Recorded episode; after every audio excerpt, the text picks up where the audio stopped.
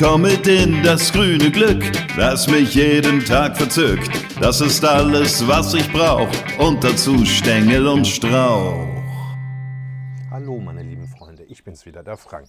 Ich sitze hier auf meiner kleinen Terrasse in meinem kleinen Garten und möchte euch jetzt in einem Gartenquickie wieder die zehn wichtigsten Dinge erklären, die ihr im Mai im Garten erledigen solltet. Gartenquickie deswegen, weil ich innerhalb von zehn Minuten wirklich versuchen möchte, euch das äh, näher zu bringen. Es kann allerdings auch ein wenig länger dauern, je nachdem, ob ich mich nun versabbel oder nicht. Also, hier sind sie, die zehn wichtigsten Dinge, die ihr im Mai im Garten erledigen solltet. Also, da fangen wir mal an mit dem Mulchen. Ich würde jetzt im Garten, und so mache ich es auch immer, äh, unter der Hecke und in den Beeten Rindenmulch oder ähm, gehäckselten Heckenschnitt verteilen. Und zwar fingerdick, überall dort, wo kein Unkraut wachsen soll und der Boden auch im heißen Sommer schön feucht und locker bleiben soll. Das ist eigentlich leicht. Äh,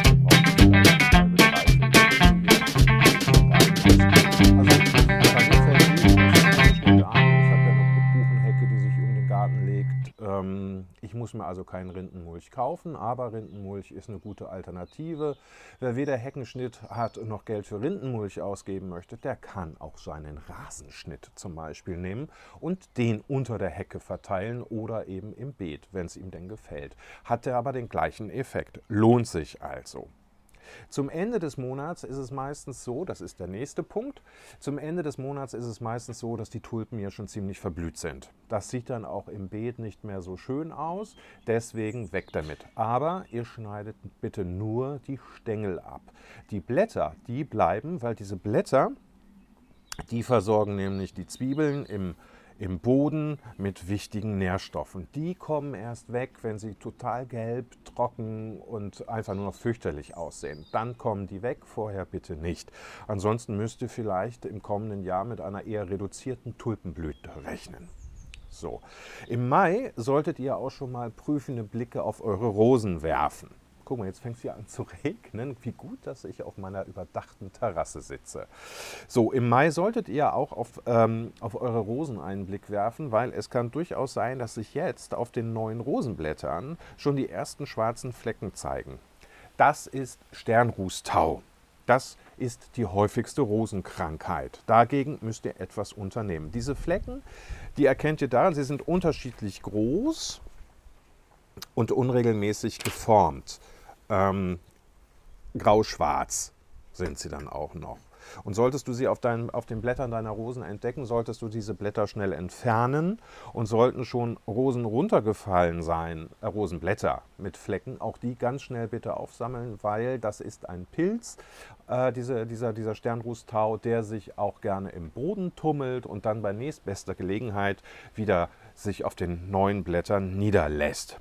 Gibt da so ein paar Tricks, die du gegen Sternrußtau auch unternehmen kannst. Dazu findest du auf frankskleinergarten.de einen Artikel.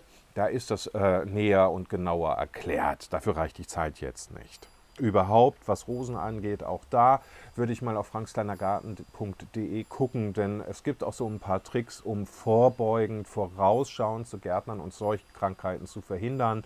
Also zum Beispiel solltest du ADR-Rosen kaufen, ähm, solltest du die Rosen weit genug auseinandersetzen, solltest du darauf achten, dass der Wind gut durchfahren kann, damit sie nach einem Regen auch gut wieder abtrocknen. Ja, und dann kümmern wir uns jetzt im Mai auch schon mal um die ersten Blattläuse. Die lassen sich nämlich jetzt schon gerne auf den Pflanzen nieder und werden von den Ameisen auch wirklich beschützt, weil die Ameisen melken die ja, wie wir wissen. Ne? So, äh, die können sich hm, Laus und Co. lässt sich aber nur auf Pflanzen nieder, wo die Zellwände äh, schon angegriffen sind und dünn sind. Da haben die leichtes Spiel. Solltest du also so einen leichten Befall entdecken, ist das aber noch kein Grund für Panik. Denn oft tauchen nämlich ziemlich fix auch die ersten natürlichen Lausfeinde auf, also wie Marienkäfer zum Beispiel. Sollten die allerdings nicht auftauchen und kündigt sich vielleicht in deinem Garten eine regelrechte Blattlaus-Epidemie an, greifst du am besten, so mache ich es auch immer, zu einem tollen alten Hausmittel, nämlich der Seifenlauge. Dafür schüttest du einen Teelöffel Brennspiritus und einen Teelöffel voll Schmierseife auf einen Liter Wasser, schüttelst das Ganze ordentlich durch und spritzt es dann auf die Blattunterseite der befallenen Pflanzen. Glaub mir, das hilft. Wirklich, wirklich, wirklich, wirklich, das hilft. Mhm. Auch der Boden sollte jetzt schon mal unsere Aufmerksamkeit bekommen.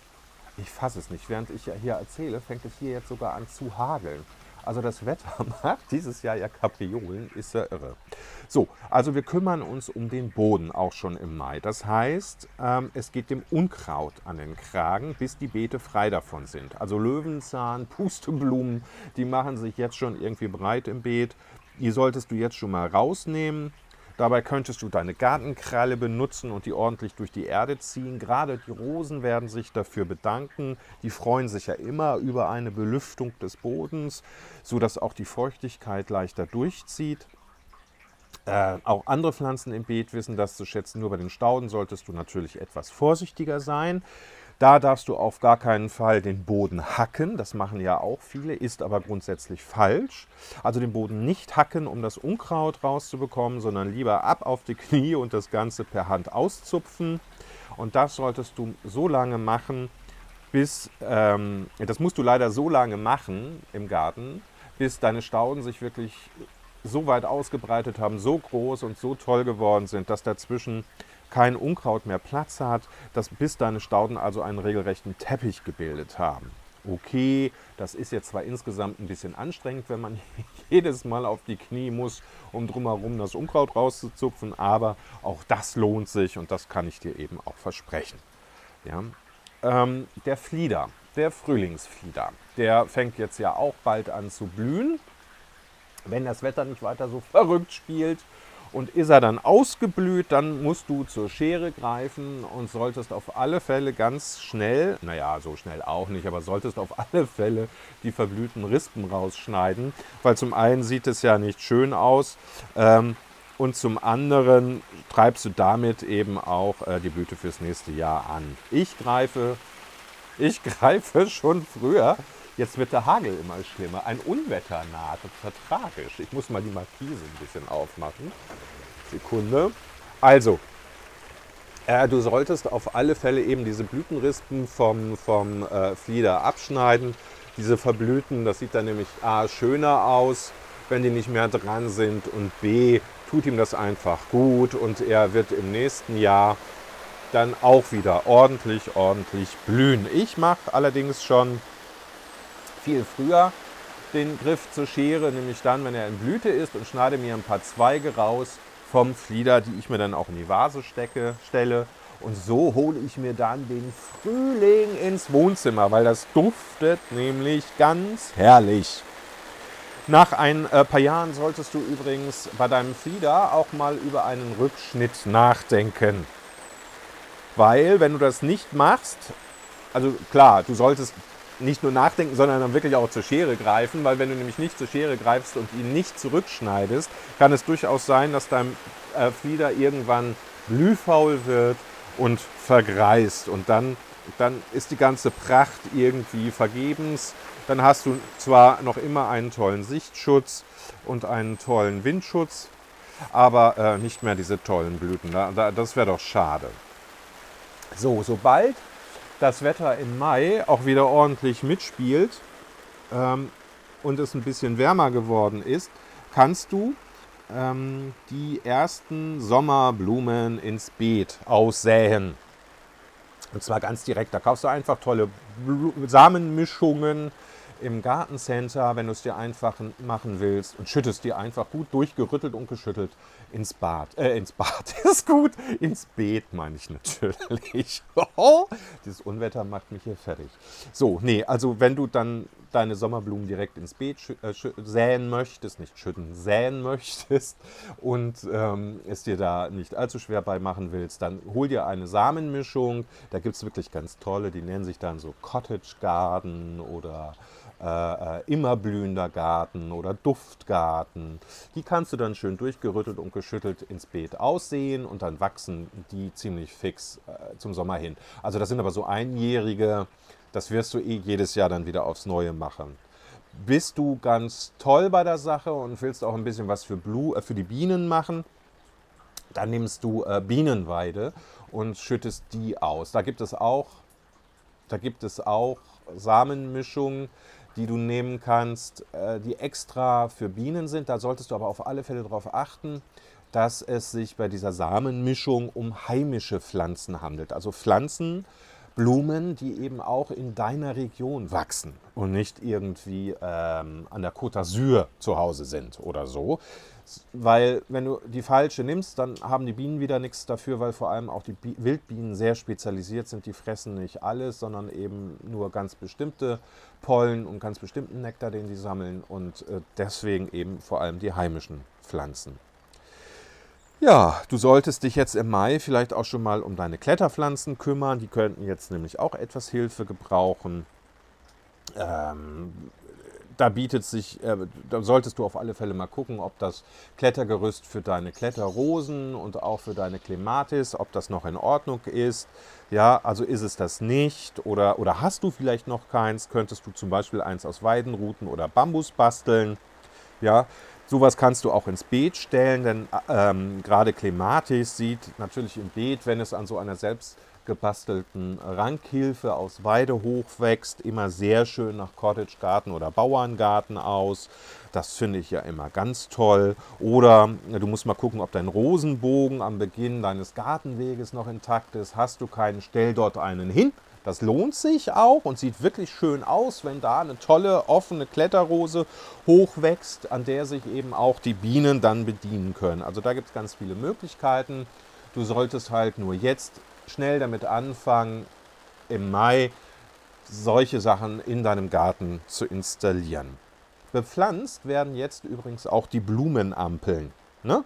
Im Gartencenter werden jetzt, werden jetzt solche Blumenampeln schon, schon äh, fix, äh, fix und fertig bepflanzt angeboten. Ich lasse davon immer die Finger. Ich bepflanze meine Hanging Baskets immer selber, weil diese Pflanzen, diese, diese, die im, im äh, äh Hanging Basket aus dem, aus dem Gartencenter sitzen, wachsen, die sitzen oft viel zu eng beieinander und die kämpfen dann quasi um die wenigen Nährstoffe, die da drin sind oder die da reinkommen und die können sich auch nicht entsprechend ausbreiten und können auch nicht entsprechend wachsen. Also das ist irgendwie nicht so toll. Und deswegen mache ich das eben immer selber. Bei mir kommen auch nicht ganz so viele rein. Also in meinen Korb, der immer so einen Durchmesser von 25 bis 40 Zentimeter hat, stecke ich, pflanze ich immer nur so maximal drei Pflanzen, weil die können sich dann nämlich wunderbar entwickeln. Die wachsen toll und ganz wichtig, die halten dann einfach auch länger. Dabei ist aber auch darauf zu achten, dass die Pflanzerde, in die du die ähm, äh, Blumen dann sätst, von guter Qualität ist. Immer auch daran denken, gerade im Sommer müssen diese Pflanzen regelmäßig äh, gegossen werden und du solltest sie einmal pro Woche auch noch mit einem Dünger versorgen. Und diese Blumenampel bitte nicht in die pralle Sonne hängen, denn das vertragen die Pflanzen nicht. So, jetzt noch mal ganz schnell zum Schluss ein bisschen was zur Bergenie. Die blüht bei mir im Garten gerade noch. Das ist aber dann auch bald vorbei, nämlich Ende Mai. Und äh, dann kann man, und das werde ich auch tun, die zu groß gewordenen Bergenien rausnehmen, teilen und dann in neue Beete setzen. Also ein Teil kommt dann wieder ins Beet zurück und das andere Teil, das setze ich dann entweder auch ins Beet, nur an eine andere Stelle oder in ein ganz anderes Beet. Ja.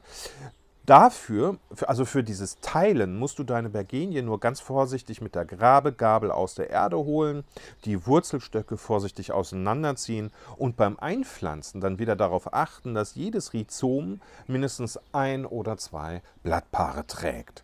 So, meine lieben Freunde, das sind jetzt meine Tipps äh, für den Mai. Das sind die zehn Dinge, die ich auf alle Fälle im Mai erledigen würde. Und ich habe mich sogar fast an die vorgegebenen zehn Minuten gehalten. Es ist jetzt ungefähr eine Viertelstunde, wenn ich fertig bin. Ist doch auch in Ordnung. Oder kann man sich anhören. Falls ihr noch Fragen habt, falls ihr Tipps habt oder Anregungen, schreibt mir eine Mail die könnt ihr schicken an info@frankskleinergarten.de oder ihr kommentiert einfach diesen Gartenquickie entweder bei Facebook oder dort, wo ihr den guten Garten Podcast immer hören könnt, Spotify, Amazon, Apple.